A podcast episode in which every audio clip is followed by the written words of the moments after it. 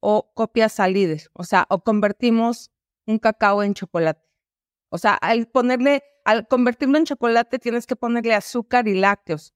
Nuestro cacao no tiene ni azúcar, ni tiene lácteos, ni tiene grasa. Entonces, copio al líder y me convierto en un chocolate más o abro categoría y lanzo un nuevo producto. Mira, gran, gran pregunta. Hace poquito hablaba de eso con Eric Pérez Grobas en un episodio de Cracks. Eric fue el primer eh, empleado de Mercado Libre en México, es eh, managing partner de uno de los fondos de venture capital más importantes de América Latina, eh, que se llama Wolef. Y él me decía pues, lo mismo que yo creo, que es que educar a un mercado es caro, es tardado y es muy difícil. Dicho esto, no es ni copiar ni crear categoría. Y ahorita voy a andar un poquito más. Ok. Yo, por ejemplo, hace poquito más de 10 años empecé una empresa que se llama Instafit.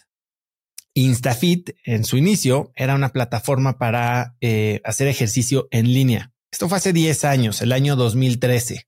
Olvídate, no había Netflix, no había este Apple Music, no había ninguna Spotify, no había estas cosas por las que ya pagabas. No sé si Spotify ya había, pero creo que no. Eh, al menos no en, Latinoamérica. Y la realidad es que nosotros estábamos creyendo que estábamos innovando, ¿no? A ver, la gente, alguna gente hace ejercicio, nosotros lo que estábamos haciendo es darles la manera de hacerlo en su casa, ¿no? Y tal vez llevando este punto de videos de ejercicio estilo Jane Fonda, que han existido toda la vida de aerobics, pues a la era digital. Y la verdad es que nos costó muchísimo trabajo. Nos enfrentamos con que teníamos que educar a la gente a hacer cosas diferentes. O sea, primero a valorar un producto 100% digital. Hubo un tiempo que tuvimos que para tangibilizarlo, mandar lo que llamábamos los fit kits, que tú pagabas una membresía y te mandábamos una cajita llena de pues chunches, regalos, productos saludables, unas ligas, como que para que sintieras que sí habías comprado algo, porque la gente creía que comprar digital no, estabas comprando aire, ¿no? Y nos costaba trabajo que nos, nos pagaran. También nos enfrentábamos al reto de que no había pasarelas de pago digitales. Empezaba una muy chiquita que se llamaba eh, PayU y era súper complicado, ¿no? Eh, después tratamos de meter pagos en Oxo. La realidad es que nos dimos cuenta que educar al mercado era sumamente complicado, al grado que dejamos de hacer ese negocio. O sea, pivoteamos muchas veces, y al final del día tomamos la decisión de dejarlo de perseguir de, una forma tan, tan prioritaria. Después vino la pandemia y vino, ya sabes, las millones de apps y vino pelotón y vino todo esto que ya conocemos y nos decían, wow, es que tú viste este negocio 10 años antes. Pues sí, pero eso no es bueno. Verlo 10 años antes es tal vez igual o peor que verlo 10 años después, porque no estás en el momento en el que la ola levanta. ¿no? Eh, hace poco también entrevisté a Rodolfo Ramírez. Rodolfo Ramírez es el fundador de, yo creo que la agencia de innovación más importante de América Latina, que se llama Redbox. Y él hablaba de cómo cuando estamos innovando, tenemos que pensar de la innovación de dos maneras. Él le llama do better, que es innovación incremental o innovación tangencial, o do different, que es haz las cosas completamente diferentes. Y, la realidad es que la gran mayoría de las innovaciones del mundo son tangenciales. Por más que parezcan, parezcan disruptivas, son tangenciales, son una mejora sobre algo que ya existe. O es en un mercado adyacente, o es simplemente marginal o incremental, ¿no? Yo creo que tú estás pensando cuando dices creo categoría, seguramente te ha sonado este libro eh, que se llama The Blue Ocean Strategy ¿no? La estrategia del océano azul. Y, y todo el mundo cree que un Blue Ocean Strategy es hacer algo radicalmente diferente donde nadie se pueda comparar contigo. Pero si lo pensamos, nadie se puede comparar conmigo porque es algo completamente diferente. Pues entonces tal vez la gente que estaba comprándole a los que ya les compran, pues no van a querer lo que tú quieres. Y lo que en realidad dice este libro de The Blue Ocean Strategy es que necesitas encontrar este balance simultáneo de diferenciación y bajo costo para que la decisión sea mucho más fácil de tomar para los incumbentes o los, las personas que ya están comprándole a alguien que se encuentra en la industria. Y yo creo mucho en la innovación marginal. Yo sí creo en la diferenciación, pero cuando existe un claro punto de referencia. ¿Cómo puedes ser mejor? Pues tiene que haber algo contra lo que te comparas.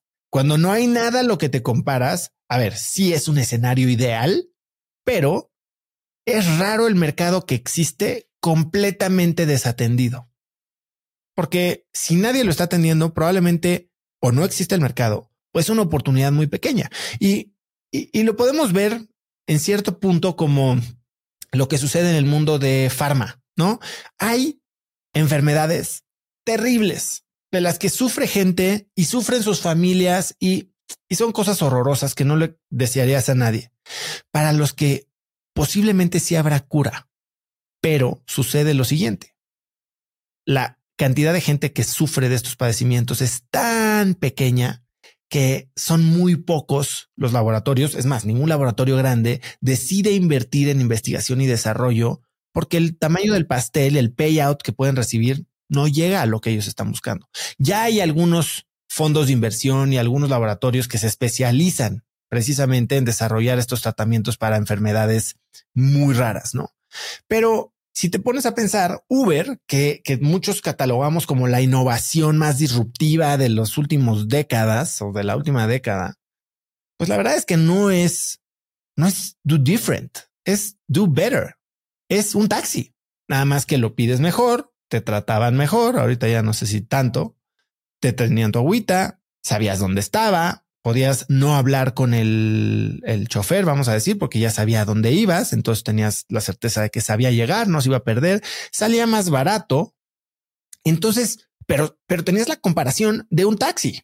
Entonces podías decir, esto sí es 10 veces mejor, es 10 veces mejor y es más barato. No hay competencia. La única competencia que tuvo Uber era quién empezó a copiar el modelo de Uber pero no estaba teniendo que educar a gente a comportarse diferente. La gente se tenía que mover de un lado a otro. Airbnb tal vez lo hizo de un poco una forma más retadora, ¿no? Al educar a la gente a quedarse en casa de extraños. Pero el concepto de ir y quedarte en una cama en la que alguien más había dormido la noche anterior, pues lleva existiendo toda la vida. Son hoteles, ¿no? Y hay cosas que sí son transformadoras, que sí crean estas, eh, estos nichos o estas categorías totalmente innovadoras, pero que tardan mucho tiempo en madurar.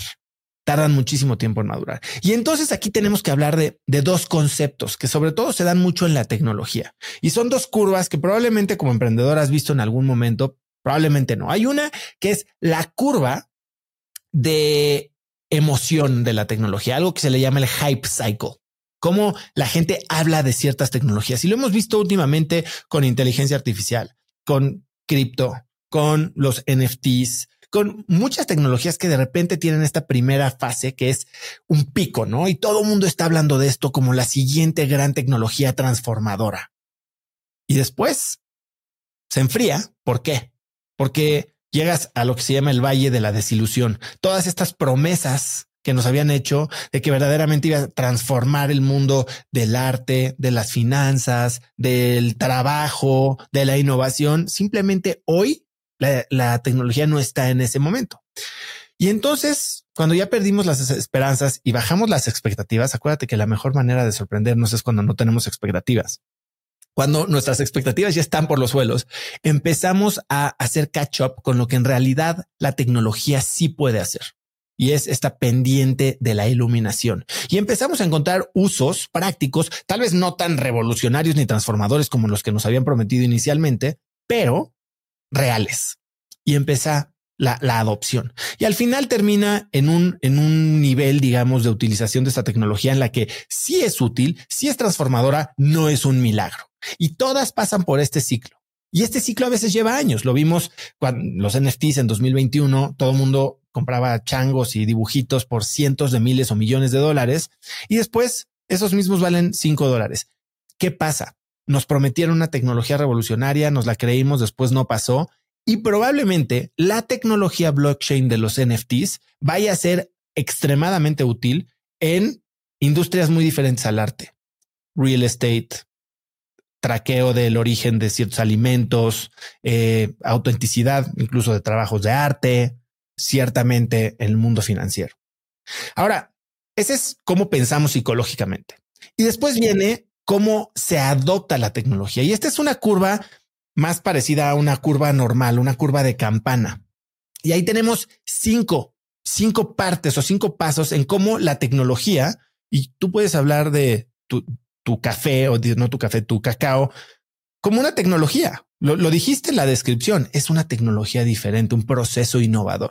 Y primero están los innovadores, ¿no? Y son los que tal vez empiezan a usar esta tecnología en este hype y nunca la sueltan porque ellos no les interesa lo que digan los demás, ellos verdaderamente quieren explorar y son los que empiezan a tomar este producto porque creen en la, en, en la teoría detrás y porque quieren probar, incluso a pesar de que tal vez es muy difícil hacerlo al principio. Comprar criptomonedas al principio, cuando no había exchanges, tenías que tener tus claves y meterte en unos sitios sumamente complicados. Para muchos sigue siendo una gran fricción.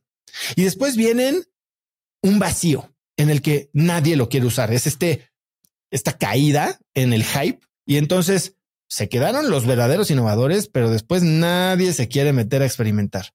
Y después pasa un momento en el que ya empieza lo que tú y yo tal vez conocemos más como los, los early adopters. Estas personas que, ok, no soy el que me aviento todas estas dificultades para probar la tecnología, pero ya que está en un nivel mínimo de usabilidad, claro, y me da estatus, me da esta, esta, esta hora de innovación y después vienen la mayoría temprana, que es el centro de la curva, la mayoría tardía y después los rezagados, ¿no? Los que apenas están comprando la cosa que ya todo el mundo lleva hablando y está a punto hasta de pasar de moda. Tienes que entender muy bien cómo funciona tu mercado y cómo funciona la psicología humana alrededor de la innovación. ¿Qué tanto estás teniendo que luchar contra una tendencia o una práctica, un hábito, una creencia o una costumbre que va a ser muy difícil de cambiar? Y eso sabes quién te lo va a decir? Tus clientes. Mi error principal cuando innové fue innovar desde mi trinchera, desde mi punto de vista, desde mi realidad y no desde la de mis clientes. Oye, claro, pues está muy fácil. Todo el mundo puede entrar y pagar por Internet. No, no, no tienen tarjetas de crédito. No, porque nunca han comprado por Internet. No, porque no tienen Internet de alta velocidad en su casa. No, porque no pueden descargar el app porque sus celulares tal vez no tienen la capacidad libre. En mi celular todo eso funcionaba, pero no en la de un mercado. Y entonces cuando me doy cuenta que para que ese mercado alcance el, las condiciones que yo estaba buscando o que yo necesitaba para que mi negocio progresara, ¿sabes qué? Ya me había quemado un par de millones de dólares y era demasiado tarde. Pues me queda clarísimo y puntoso. La verdad es que sí, hoy con esta explicación que me brinda,